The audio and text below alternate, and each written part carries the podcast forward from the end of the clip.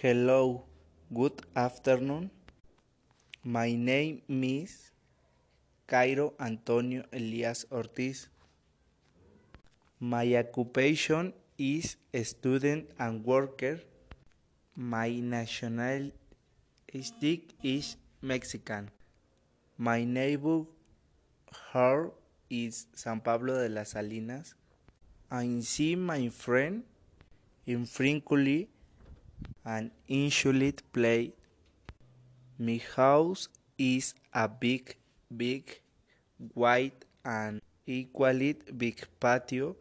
It live with me sister. I like to watch movies. If I live them size they are you different nice place to eat. I like the is and family size it. It's better to live with the people you love the most.